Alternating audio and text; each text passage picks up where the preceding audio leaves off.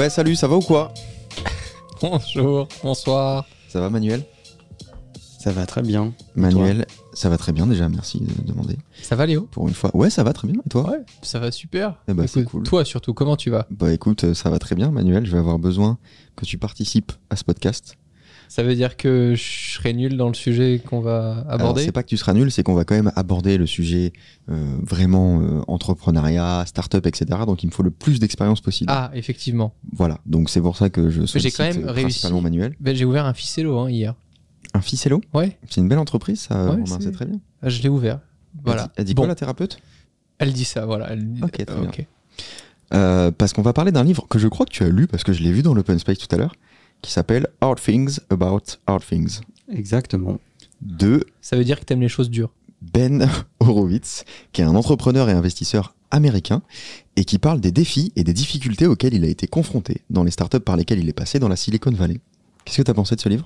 C'est un très bon livre que je ne conseille pas assez. Et tu viens de me rappeler de le conseiller plus souvent. Trop bien. Bah, je l'ai pas lu. J'ai lu un résumé sur Twitter. Donc on mettra dans le- les notes du podcast euh, à la fois le lien J'ai eu un livre. ascenseur émotionnel horrible.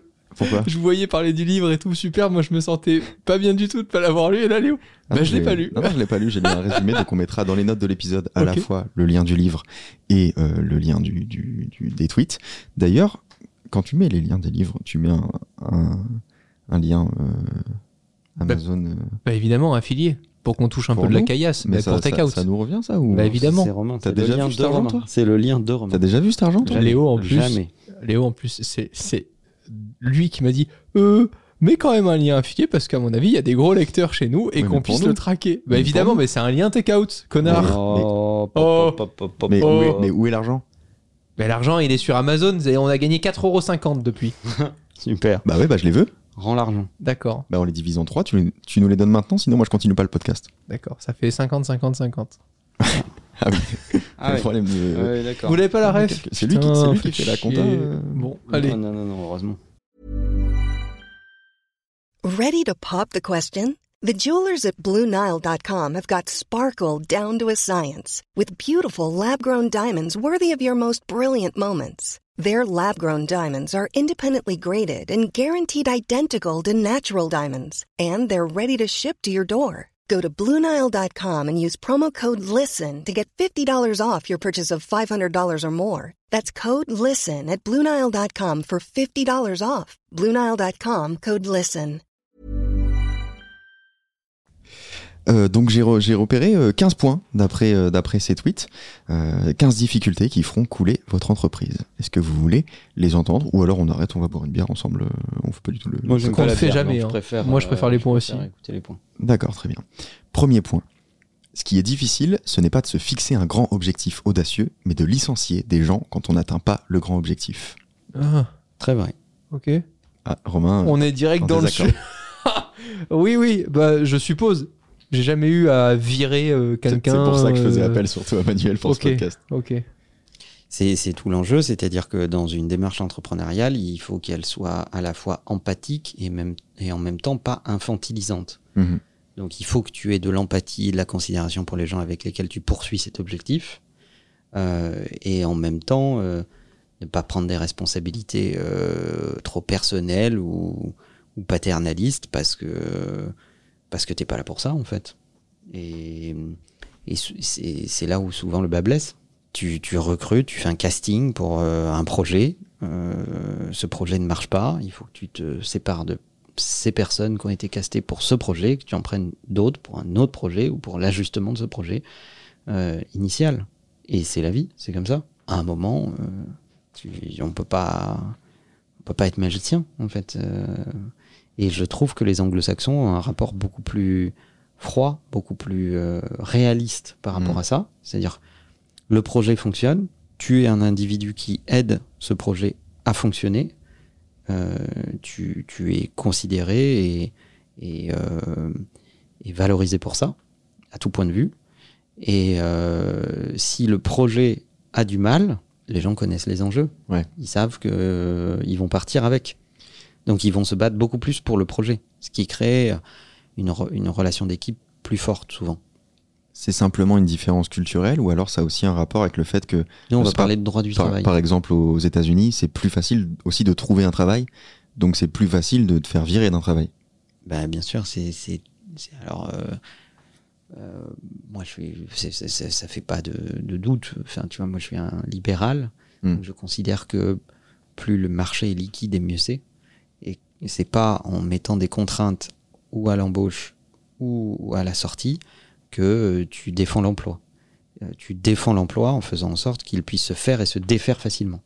Parce que euh, c'est ce qui va même donner plus de pouvoir aux employés, parce que le fait qu'ils puissent changer rapidement Ouais. dans, un, dans un marché où il y a de la, de, de la demande ou de la fluidité pour changer, euh, leur donne plus de pouvoir et plus d'exigence par rapport à leur employeur. Parce que si leur employeur les traite pas bien, c'est facile pour eux De changer. de, de trouver une alternative. Donc je, je- je trouve que c'est la meilleure chose. Malheureusement, on a un, un code du travail qui est de plus en plus épais, de plus en plus complexe, etc. Et ça, ça freine les employeurs parce qu'ils se disent, bah, je regarde l'Europe comme une zone globale dans laquelle il faut que je sois présente. Mm. Euh, et où est-ce que je vais commencer à m'établir bah, Souvent, c'est pas la France. Souvent, c'est la Grande-Bretagne. Souvent, c'est euh, l'Allemagne, euh, la Belgique, euh, d'autres pays, les Pays-Bas. Mais c'est pas la France. Parce que le rapport à l'emploi en France est un sujet compliqué, très régulé. Deuxième point. Le plus difficile n'est pas d'embaucher des gens formidables. Le plus difficile, c'est quand ces gens formidables développent un sens du droit et commencent à exiger des choses déraisonnables. C'est QFD. Oui. Mais donc, c'est que- enfin, il faut trouver des gens bons, mais pas trop bons. C'est quoi le- Si, bon, mais réaliste. Ok. Mm. C'est dur. En fait, c'est il faut trouver des gens qui sont bons et qui ont conscience du collectif, qui ont conscience que l'intérêt individuel passe après l'intérêt collectif. Il y a des gens qui sont très bons et qui disent ma valeur sur le marché c'est ça et qui le disent à l'intérieur d'un projet qui ne peut pas leur payer cette valeur. Et là-dedans, tu as deux attitudes, des gens qui disent OK, euh, je sais que je suis payé moins que ma valeur du marché et c'est pour ça que j'ai négocié des stock options, de l'equity ou je sais pas quoi et je serai payé à la sortie et je me solidarise du risque du projet. Ou tu as des gens qui disent je suis moins bien payé que la valeur du marché, soit tu me payes ça, soit je me casse. Et en règle générale, mon conseil, c'est toujours de les laisser partir. Tu peux partir? Je t'en prie. Troisième point. Le plus difficile n'est pas de mettre en place un organigramme, mais de faire en sorte que les gens communiquent au sein de l'organisation que vous venez de concevoir. Mais Bah, c'est on ça. en parlait Ouais. pas plus tard qu'à midi. Euh, les organigrammes, les job titles, les trucs d'ego, etc., etc. Tout ça, c'est c'est- c'est fait pour rassurer euh, des fois des actionnaires, un board, des fonds d'investissement qui ont besoin de loin de comprendre quelle est la topographie, l'articulation globale de la boîte.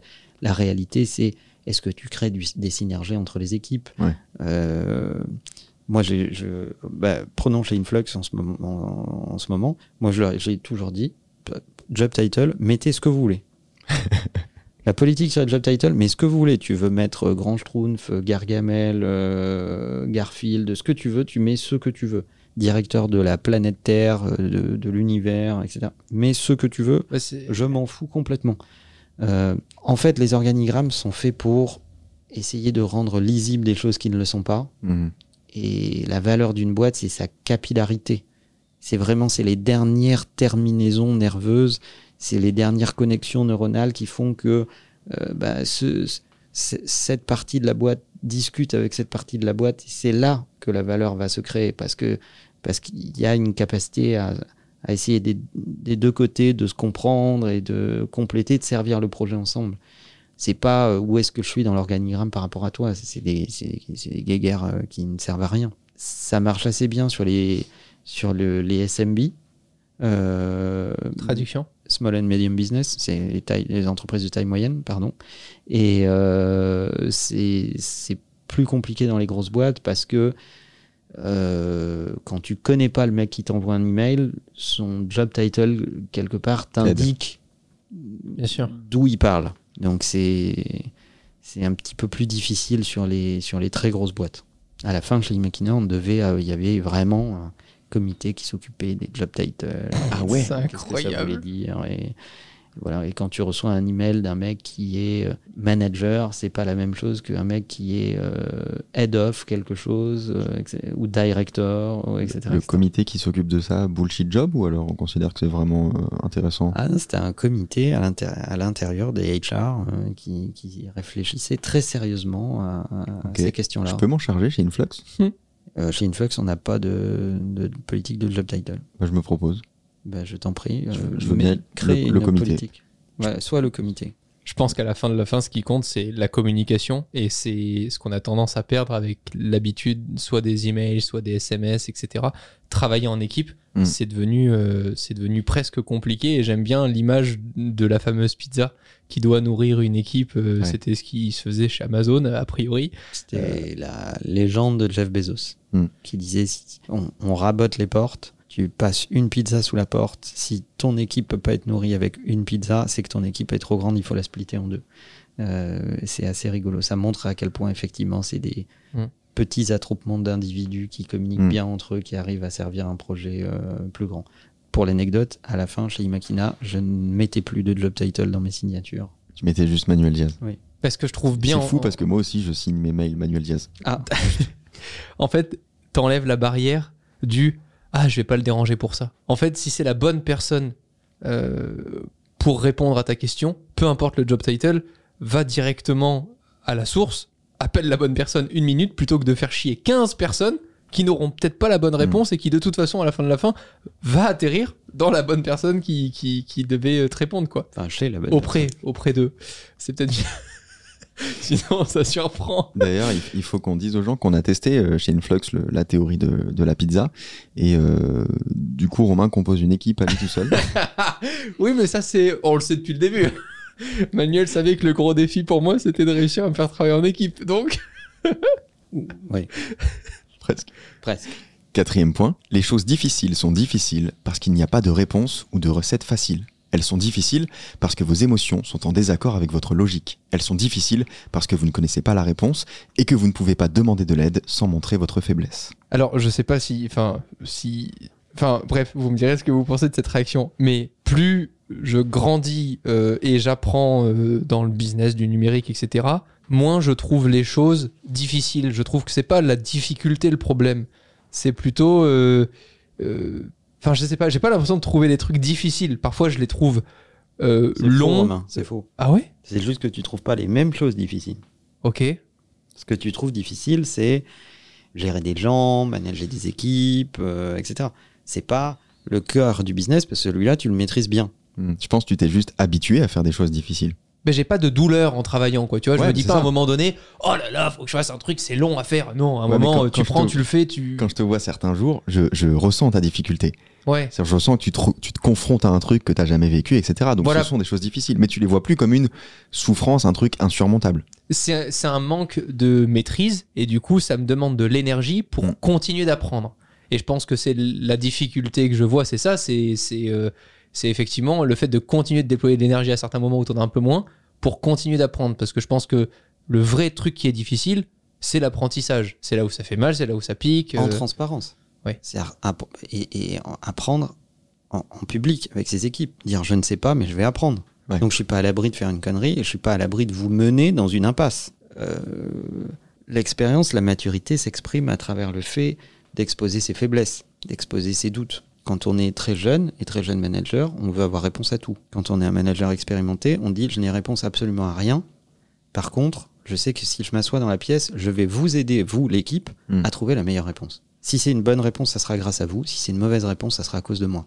Mais est-ce que c'est pas dur quand tu arrives dans une entreprise de montrer que t'as pas la réponse à tout et que t'as pas euh, encore toutes les compétences?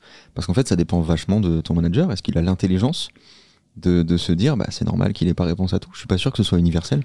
Alors, euh, Ou alors, faut changer de boîte, tout simplement. Ouais, exactement. Et le tout, c'est aussi d'être dans une boîte un peu mature sur ces questions-là. Ouais. Euh, tu, tu embauches quelqu'un pour sa capacité à trouver des réponses face à des situations difficiles euh, et des réponses euh, dont tu n'as aucune certitude de résultat. Par contre, tu as tu as la certitude d'avoir un raisonnement intègre. C'est ce qu'il dit à ce moment-là. C'est quelqu'un qui va euh, dissocier sa logique de ses sentiments, qui va dissocier l'intérêt du projet versus son intérêt individuel, qui est capable de détruire son job, Hmm. en disant je ne suis plus utile à cette entreprise. On est d'accord, je crois qu'on en Hmm. est d'accord aussi. Ouais. Tu n'es plus utile à cette entreprise, Manuel. Parfait. Mais moi, ça me convient très bien. Tu fais tes valises? Très très bien. On y va? Ok. Euh, du coup, comme, Dans la mesure où elle continue à m'appartenir, je n'ai pas de problème à ne comme, pas en- venir. comme entre-temps j'ai été élu euh, comité des job titles, donc je suis le nouveau euh, PDG Oui. De, de Influx. Parfait. Et je peux te dire que ça va barder. Cinquième point. Lorsque vous créez une entreprise, vous devez croire qu'il existe une réponse. Et vous ne pouvez pas prêter attention à vos chances de la trouver. Vous devez simplement la trouver. Peu importe que vos chances soient de 9 sur 10 ou d'une sur 1000, votre tâche est la même. Bah, tout part d'une problématique. Mm. C'est T'as envie de régler un problème, c'est pour ça que tu montes une équipe, c'est pour ça que ça s'appelle une entreprise et que tu vends tes services.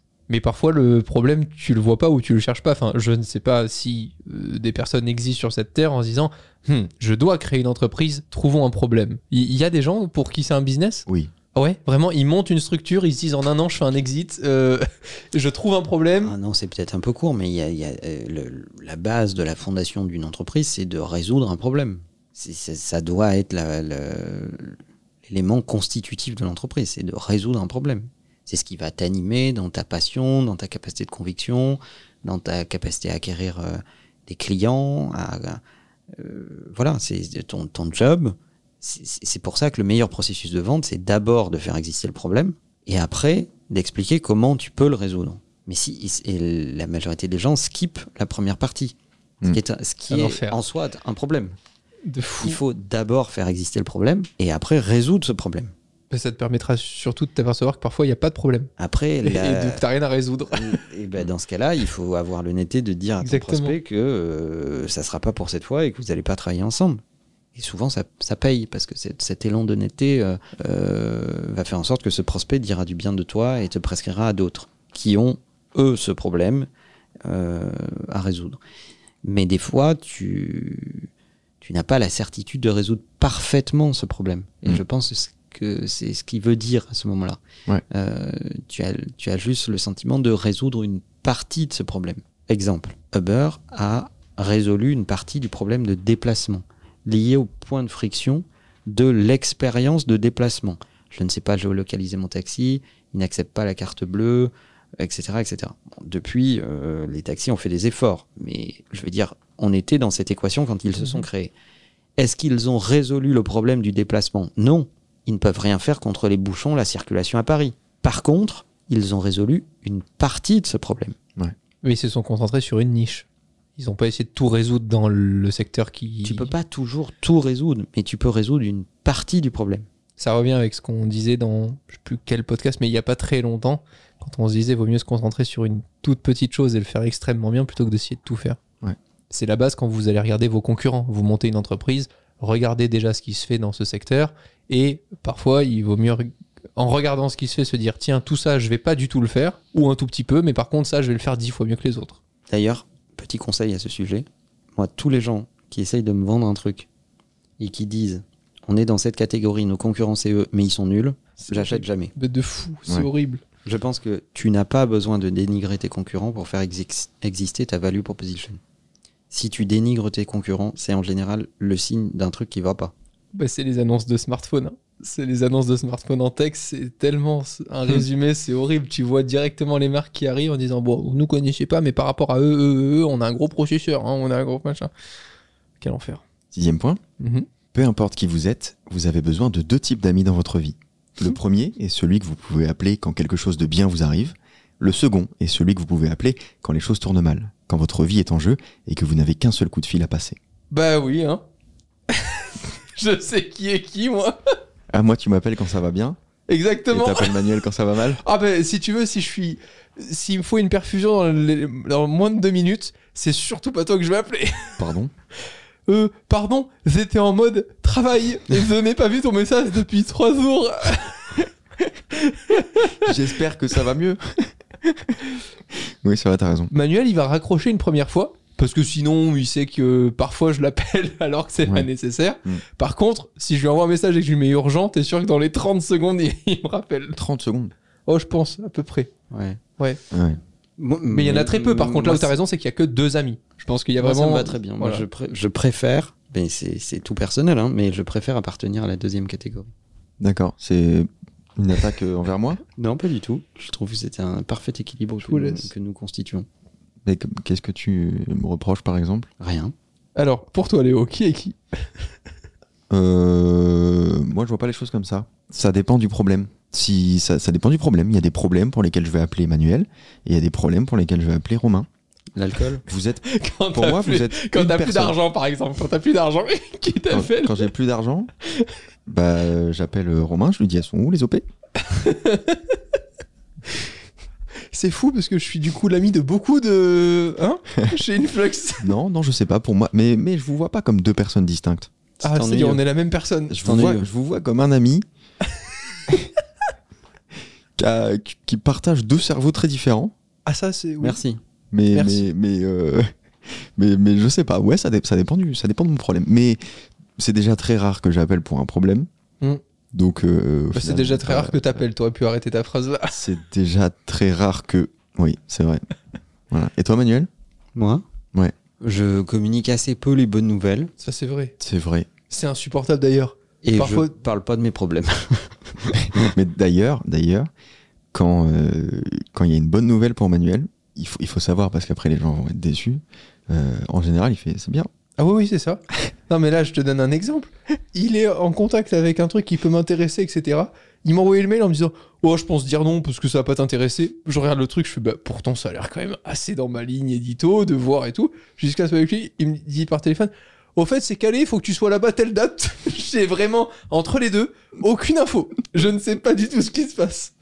Pour moi, c'est une bonne nouvelle. Pour Manuel, c'est vraiment, c'est comme si tu décales le verre d'un centimètre sur la table, quoi. Ça ne change rien à ta journée. Voilà.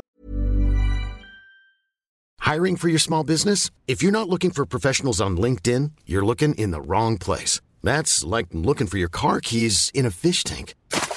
LinkedIn helps you hire professionals you can't find anywhere else, even those who aren't actively searching for a new job but might be open to the perfect role. In a given month, over 70% of LinkedIn users don't even visit other leading job sites. So start looking in the right place. With LinkedIn, you can hire professionals like a professional. Post your free job on linkedin.com/people slash people today.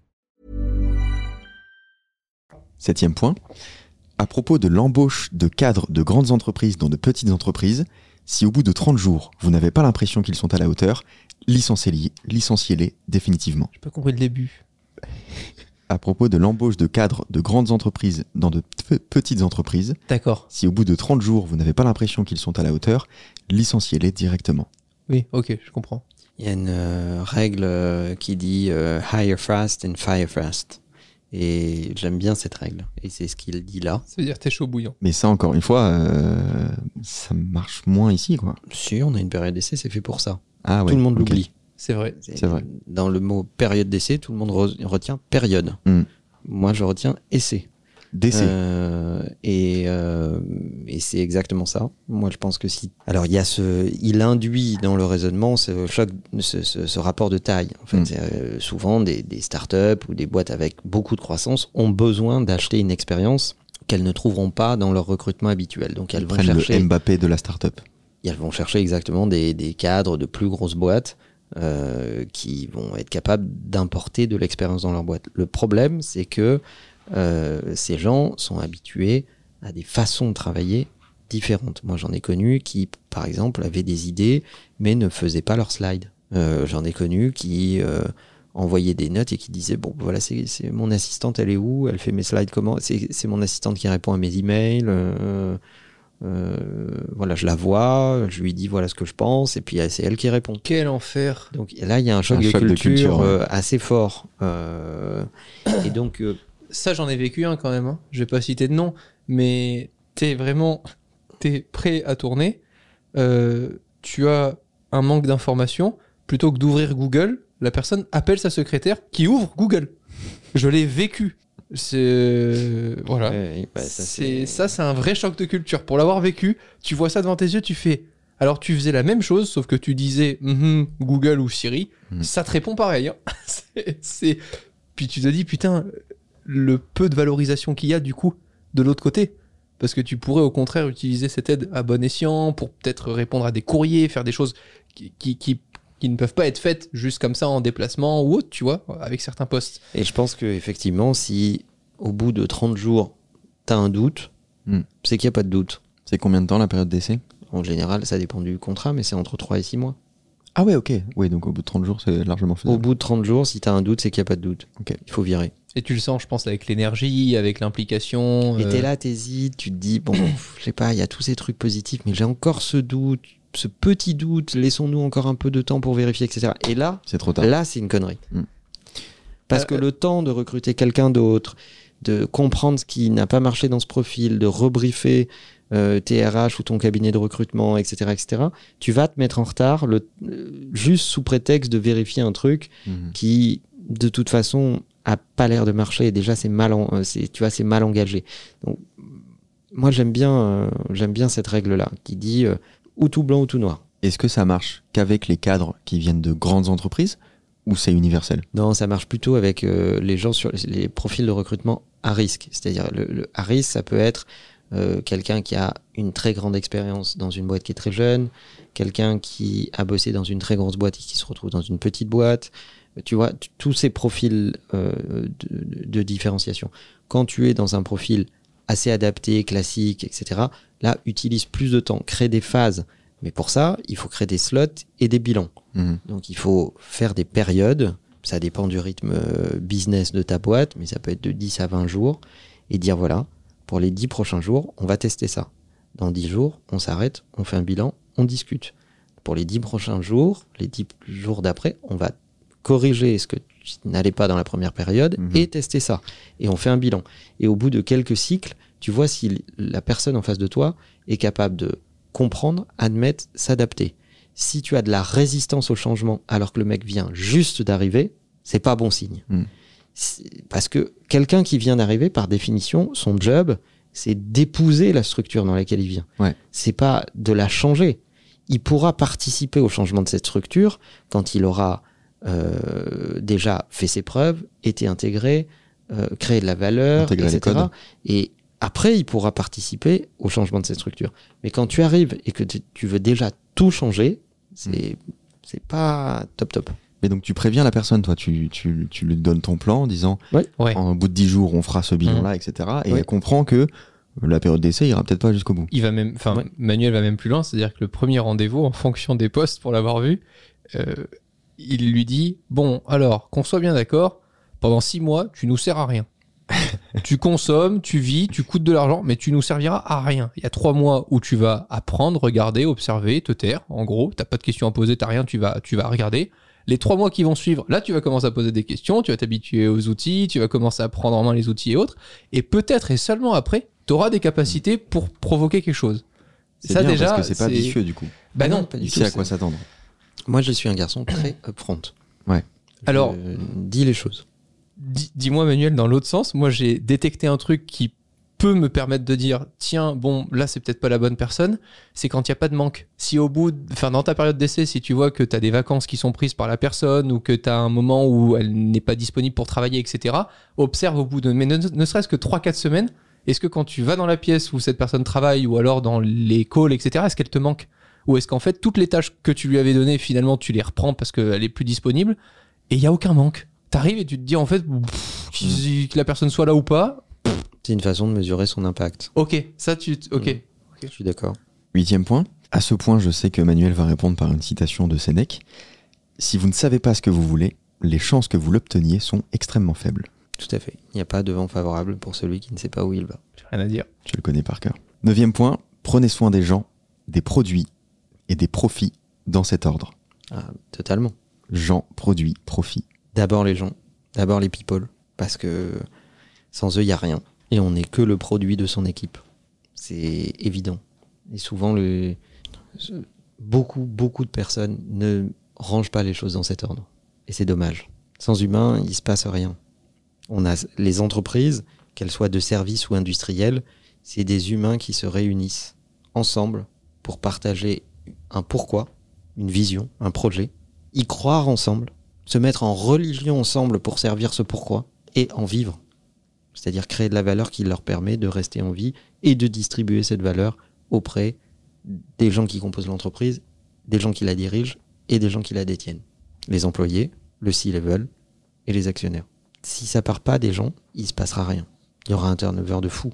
Mais c'est difficile de, de bien s'occuper des gens sans trop en faire. Il faut s'occuper des gens sans jamais rentrer dans la partie personnelle. Tu ne t'occupes pas des gens en tant que personne, tu t'occupes des gens en tant que compétence qui sert un projet. Hmm. Ces gens sont des outils qui servent un projet. Ils ne sont pas des amis que tu veux aider dans la vie. Ça, c'est une relation professionnelle. Et en Europe, comme on est des romantiques, on a tendance à confondre ces deux sujets. Dans la culture anglo-saxonne, on te dit nothing personal. Hmm. Je ne juge pas la personne. Je juge le fait que tes agissements dans ton travail ne servent pas le projet. Donc tu vas partir. Tiens, regarde, ta boîte est là. Remplis ton carton. Dans deux heures, ton badge ne marche plus. Mais c'est pas personnel. Ouais. T'es un mec sympa. On peut aller boire une bière à 17h. Ça, Manuel, il est vraiment capable de le faire. Mais est-ce que ça, ça t'incite pas à confondre justement? Com- Comment ils font toujours la différence alors que euh, ils peuvent. J'imagine qu'ils le disent, mais qu'ils le font pas? En fait, je pense. Alors, si tu me permets, je veux essayer de répondre. Il faut que ça vienne de la personne qui fait partie de tes équipes. Par exemple, en tant que manager, c'est pas toi qui va poser une question personnelle. Mais si par contre, dans ton équipe, tu sens qu'à un moment, il y a quelque chose, un Mm. petit peu un moment de faiblesse ou autre, ou qu'il a besoin de te parler ou que ça lui fait plaisir de te parler d'un truc perso, laisse-le, mais rentre pas dans le jeu, lui pose pas plus de questions, soutiens-le ou dis-lui que tu comprends, etc. Et, mais, mais coupe assez court. Mm. Voilà, je pense que c'est ça. Je crois avoir compris qu'en tout cas, c'est dans un sens unique, en tout cas en fonction de où tu es placé dans les équipes. Moi, je me contente de poser des questions. Je me suis toujours contenté de ça. Et ensuite, produit avant profit. Ça, ça paraît logique, Bah, mais je sais pas si c'est tant respecté que ça. bah, c'est en tout cas tout ce qu'on a fait, Léo. Ouais. Pendant des années, on pensait même pas à gagner un seul euro euh, avec ce qu'on faisait. Là, ça n'existait pas, donc. euh, Et il y a même des moments où on était contacté et on répondait pas parce qu'on on considérait qu'on n'avait pas assez le choix à ce moment-là pour pouvoir dire non ou oui au bon projet. Donc euh, je pense que c'est tout ce qui doit tout ce qui doit nourrir des solutions à un problème. Bah, faut pas penser au profit, sinon tu aurais plein de boîtes qui n'existeraient pas. Uber, quand on en parlait tout à l'heure, n'ont pas été profitables avant je sais pas combien d'années. C'est qu'un produit, euh, tu ne lui demandes pas d'être rentable euh, from scratch. Mm. Tu lui demandes d'être rentable dans la durée. Ça peut impliquer de la recherche et développement, du temps, euh, un market fit, le fait de trouver ton marché, etc. etc. Donc, euh, des produits pas rentables, ben, un, euh, un produit pas rentable, c'est la définition d'une start-up. C'est la raison pour laquelle elle, elle lève des fonds légitimement. C'est qu'elle a besoin de financer de la recherche le temps de trouver son marché. Une start-up, c'est une boîte qui est techniquement en faillite. Hmm. Le temps de trouver son marché. Et il y a des gens assez fous pour mettre de l'argent dedans parce qu'ils croient en la vision Hmm. et au fait qu'il y aura un marché. Et c'est pour ça qu'il y a beaucoup de déperditions. Et c'est normal. T'as jamais trop été, toi, investisseur dans des startups, etc. Tant, tant que t'es pas vraiment dans le board, j'ai l'impression, que tu peux pas avoir des décisions. Ou si, je, je m'en rends pas compte. Moi, j'ai une simple règle. Je n'investis que dans les trucs que je comprends. Et comme je suis très bête, je comprends peu de choses, donc j'investis peu. Tout est vrai dans cette phrase. Ça m'arrange beaucoup. Non, il faut nuancer le point de il est bête. Manuel préfère passer Ah, juste c'est ce beaucoup que de j'ai temps. trouvé de plus vrai, moi. préfère passer beaucoup de temps sur peu de choses, mais en allant en profondeur. Dixième point. Ah, oui. Dixième point. Ce qui incite les gens à suivre un leader, c'est 1. La capacité d'articuler la vision. 2. Le bon type d'ambition. Et 3. La capacité à réaliser la vision. Disons qu'un leader qui te vend des incantations, tu auras du mal à le euh, suivre euh, dans la durée parce qu'au bout d'un moment, tu te dis, bon, c'est mignon tout ça, mais il n'y a rien qui avance, quoi. Je vois rien venir. Donc, euh, t'as pas l'impression de suivre un leader, t'as l'impression de suivre une voyante. Et ma passion pour les voyantes vous fait euh, con- Exceptionnel. confirmer ce- cette théorie. Euh, le leader a besoin d'avoir la vision et il a besoin de démontrer que cette vision est en train de s'exécuter par des éléments tangibles qui montrent la progression de cette vision. Et c'est ça qui, font que, qui fait que, que, que les gens vont le suivre. Mm. Il n'a pas besoin, il est même pas souhaitable qu'il soit dans la réalité opérationnelle. Ça, c'est les managers qui doivent y être. Le leader doit pousser son organisation à faire des choses qui dérangent l'organisation.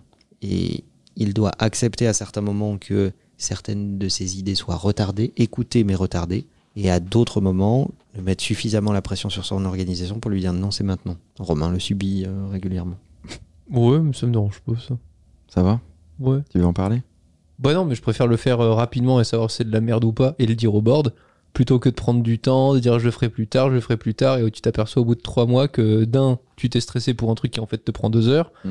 deux, euh, ça marche pas. Donc euh, en fait, il y avait tout pour que tu le réalises plus rapidement et que tu dises aux équipes euh, bon, vous êtes complètement tarés, ça ça marche pas. Ou alors dans l'autre sens, ça c'est une folie, faut passer du temps là-dessus parce que ça va nous faire gagner du temps sur tout le reste. Mais c'est une qualité qu'il a. C'est qu'il peut exécuter des choses où il n'est pas convaincu. Ouais. Et les exécuter malgré tout très correctement avec beaucoup de- de- d'attention. Ce qui est une vraie compétence. Et c'est une qualité. Mm. C'est pas une compétence, c'est une qualité.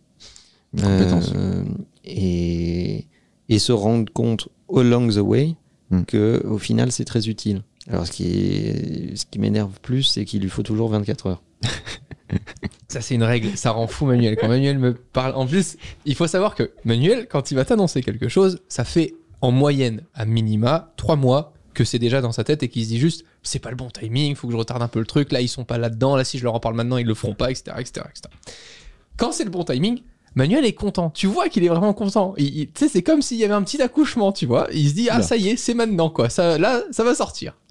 Et quand il te le dit, et ben moi, en face, je suis vraiment stoïque. C'est en mode, je m'en pas les couilles. J'ai 10 milliards de trucs dans la tête dans la journée que ça. Il me dit, bah, vous en pensez quoi? Bah, rien, comme d'hab, je vais regarder. Bon, pff, oui, ok, c'est un truc nouveau, etc. Et ça le rend fou. Et le lendemain, en général, il se réveille, il y a déjà le truc qui est configuré, euh, prêt à tourner, etc. Et, et c'est à ce moment-là que tu rentres dans mon bureau et que tu me dis Oh, ça me fait chier, Manuel, il m'a mis sur un truc, c'est de la merde. Voilà, j'aime pas du tout, là. Je perds, du, je perds du temps, le temps de le configurer et tout, alors qu'on va revenir à l'ancienne version, machin, tout ça. Bah, c'est ma, 24 c'est ma plus. En fait, change le lendemain. Mais parce que plus tu, plus la, la société se construit et se consolide, plus tu as peur que le temps que tu passes à intégrer des nouveaux outils, tu le, au tout début, c'est pas grave. Tu viens de démarrer le truc, t'es t'es pas beaucoup, etc. Mais quand tu dois à la fois commencer à gérer des équipes, à la fois continuer de suivre euh, les, les encours, Mhm. et en plus de ça intégrer des nouveaux outils qui bouleversent les équipes et qui bouleversent les encours, tu veux juste pas trop te casser la gueule. Donc euh, moi en général, pour gérer ça, ben, je préfère tout faire tout seul au début. Ne rien demander à personne. Je fais tout tout seul le, le week-end. Je fais mes petits trucs, mes pommes potes, machin. Je modifie tous mes trucs et tout. Et euh, ça arrive le lundi. Ça et je dis aux équipes, euh, voilà, bon, euh, oui, non, j'ai rien foutu ce week-end, mais ça, maintenant, on va l'utiliser. Et mais au moins, je veux démarrer. Enfin, c'est un truc que j'arrive pas à déléguer. C'est quand un truc démarre vraiment de zéro, je veux être celui qui construit le truc de zéro. Je ne supporte pas prendre un truc en cours qui n'a pas été construit et pensé par un truc que j'avais en tête. J'ai beaucoup, beaucoup de mal à m'adapter. Onzième point, une entreprise sans histoire est généralement une entreprise sans stratégie. C'est vrai. Tu puises dans ton histoire euh, une profonde conviction et une profonde vision. C'est dans tes souffrances que tu trouves tes meilleurs combats. Bah, Peut-être que pour exemple, donner l'histoire de Influx, quand on s'est rencontré juste avec Manuel, que je te connaissais déjà Léo, et euh, toi Manuel, tu m'expliquais ce qui se passait avec les marques. Oui, bah dans notre histoire, il y a, il y, a, il y, a, euh, il y a cette conviction qui fait que d'un côté, il y a des créateurs qui sont briefés euh, par des tonnes d'intermédiaires. En général, il y a eu 7 ou 8 intermédiaires avant que le brief arrive jusqu'à vous et le budget s'est évaporé et on vous demande de travailler dans les 48 dernières heures euh, en urgence avec peu de moyens. Et de l'autre côté, il y a des marques qui disent bah, Je comprends pas. euh, la création de contenu avec des créateurs de contenu, je mets beaucoup de moyens et puis ça n'a pas l'air d'accoucher de grand chose, etc. Et en fait, il y a, ce truc dans notre ADN en fait qui est de dire bon bah on va squeezer les intermédiaires, les créateurs de contenu c'est pas des hommes sandwich, c'est pas des bannières de pub, c'est pas des AdWords. euh, si on les briefe correctement, ben on a la valeur qui va avec. euh, si on leur donne les moyens de faire les choses correctement, vous vous rendrez compte que vous aurez plus de valeur. Et au milieu, le véritable problème, ce sont tous les intermédiaires euh, de, de, de, de gestion où, euh, où vous avez le sentiment que c'est plus facile de, de mandater des intermédiaires et ils n'ont pas toujours une immense valeur ajoutée. Et c'est ce qui fait qu'on s'est concentré beaucoup sur les agences qui, elles, géraient les marques, Mm. et nous, bah, euh, les créateurs. Donc en fait, chacun faisait son boulot correctement, et quand tu mets les deux cerveaux dans la même pièce, bah, en fait, ça marche vachement bien. Exactement. Douzième point, tant que vous ne faites pas l'effort de connaître quelqu'un ou quelque chose, vous ne connaissez rien. Bah oui, c'est do your homework. Mais ça, c'est. Attends, ça, c'est un truc. Ça étonne encore certaines personnes quand euh, on me parle d'un truc et que je dis Ah non, ça, je connais pas du tout. Même si on me le sort en mode rêve, comme si c'était obligatoire. Mais moi, je déteste les gens qui disent Ah ouais, ouais, bien sûr, je vois, alors qu'ils voient que dalle, en fait. Moi, je déteste surtout les gens qui viennent à un meeting et qui n'ont absolument pas fait leur travail de recherche en amont. Mm. Euh, ça, c'est pas acceptable, en fait. Ne va pas au meeting, demande un décalage du meeting, dis je suis pas prêt, mais ne consomme pas du temps inutilement. C'est que ça, on nous demande. hein. T'es assis dans une pièce et tu sais pas de quoi tu parles, en fait. Euh, Vous avez déjà vu notre site? Bah oui, puisque je prends 15 minutes de ma journée pour te parler. Heureusement que j'ai cliqué sur ton site, ça serait complètement con. c'est. Donc, c'est le premier truc, quoi. Treizième point. Dans les entretiens individuels, ce sont les employés qui fixent l'ordre du jour. C'est leur temps, ils doivent faire 90% de la conversation. Mais c'est vrai, un entretien individuel, c'est euh, un employé te feedback et quand tu réfléchis, une euh, relation employeur-employé, elle est, elle, est- elle est pas équilibrée. Dans la majorité des cas, le- l'employeur, à travers son, son- sa direction, son management, te demande des choses, tu les exécutes. Euh, donc il faut au moins qu'il y ait un moment où les rôles soient inversés euh, pour que cette relation s'équilibre un minimum. Mais au quotidien, tu as des tâches qui te sont assignées, tu as des objectifs qui te sont assignés, tu as une appréciation de ton travail qui t'est donnée par ton manager, etc. S'il à aucun moment l'employé reprend la main pour dire mon sentiment c'est ça, mes problèmes c'est ça, mes angoisses c'est ça, euh, mes, mes éléments de satisfaction c'est ça, etc., etc., ben cette relation elle peut pas durer. Faut à un moment lâcher du lest et créer des moments où les choses s'expriment parce que sinon on peut pas les gérer. C'est ce qui fait que parfois j'aime bien poser la question de penses-tu être capable de ou est-ce que tu penses pouvoir faire ça avant telle date plutôt que de l'exiger? Hmm. parce que ça va créer du coup déjà eu- un questionnement et parfois ça t'apporte des réponses qui sont intéressantes parce que on te répond bah, ça va être compliqué pour cette date là parce que j'ai déjà ça en cours et, et toi parfois tu l'as même oublié parce que tu le fais x20 euh, dans la journée donc euh, je Et trouve tu que peux même te rendre compte qu'en fait, c'est pas du tout à lui de faire ça exactement et le, le donner à quelqu'un d'autre. exactement donc poser la question aussi euh, c'est important Quatorzième point. Là, c'est l'auteur qui parle. Chaque fois que je rencontre un PDG qui a réussi, je lui demande comment il a fait. Les PDG médiocres mettent en avant leur brillant mouvement stratégique ou une variété d'autres explications auto-congratulatoires. Et les grands PDG ont tendance à être re- remarquablement cohérents dans leurs réponses. Ils disent tous Je n'ai pas démissionné. Bah oui. En fait, le, le- le- le- le succès, c'est ce moment irrationnel où tu persévères au lieu d'abandonner. mais ça, ça- ça- Alors que tout élément rationnel te ouais. pousserait à abandonner. Bah, je vous le dis, hein, quelquefois, euh, quand il est 6h du matin que je suis sur mon scooter électrique pour venir chez Influx, plus d'une fois où je me suis dit, qu'est-ce que je fous là, quoi Moi, j'ai une anecdote Est-ce que là-dessus. quelquefois, c'est tous les jours Non, non, non, non, mais de temps en temps. Mais j'ai une anecdote là-dessus. J'ai j'ai un collaborateur euh, chez Imakina qui me présentait sa démission à peu près tous les trimestres. Sérieux? Ouais, Mais non. si. Puis en s'asseyant, on discutait, et puis à la fin, il disait. Et puis il déchirait sa, dé- sa, dé- sa démission. C'est et, génial. Et, puis c'était reparti.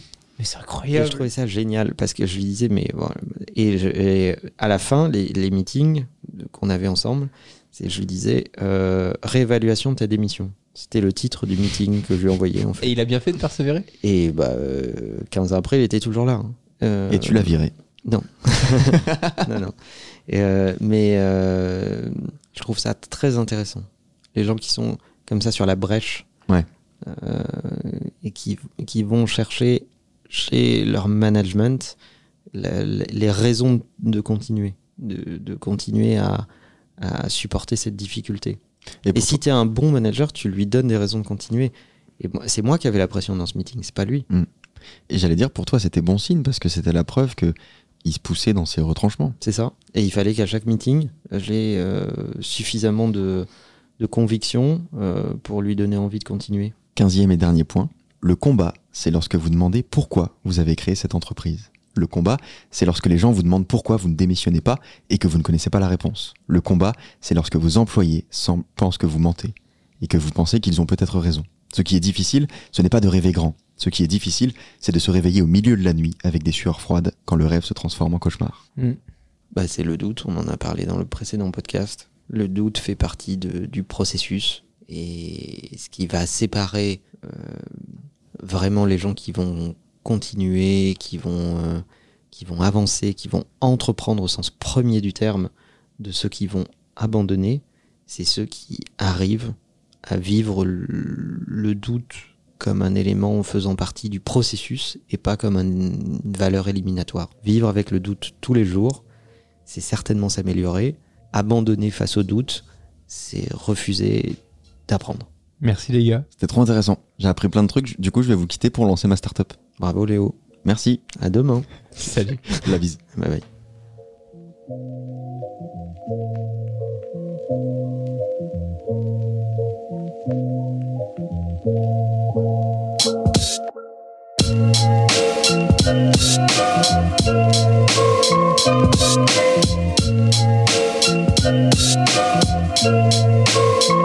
Thank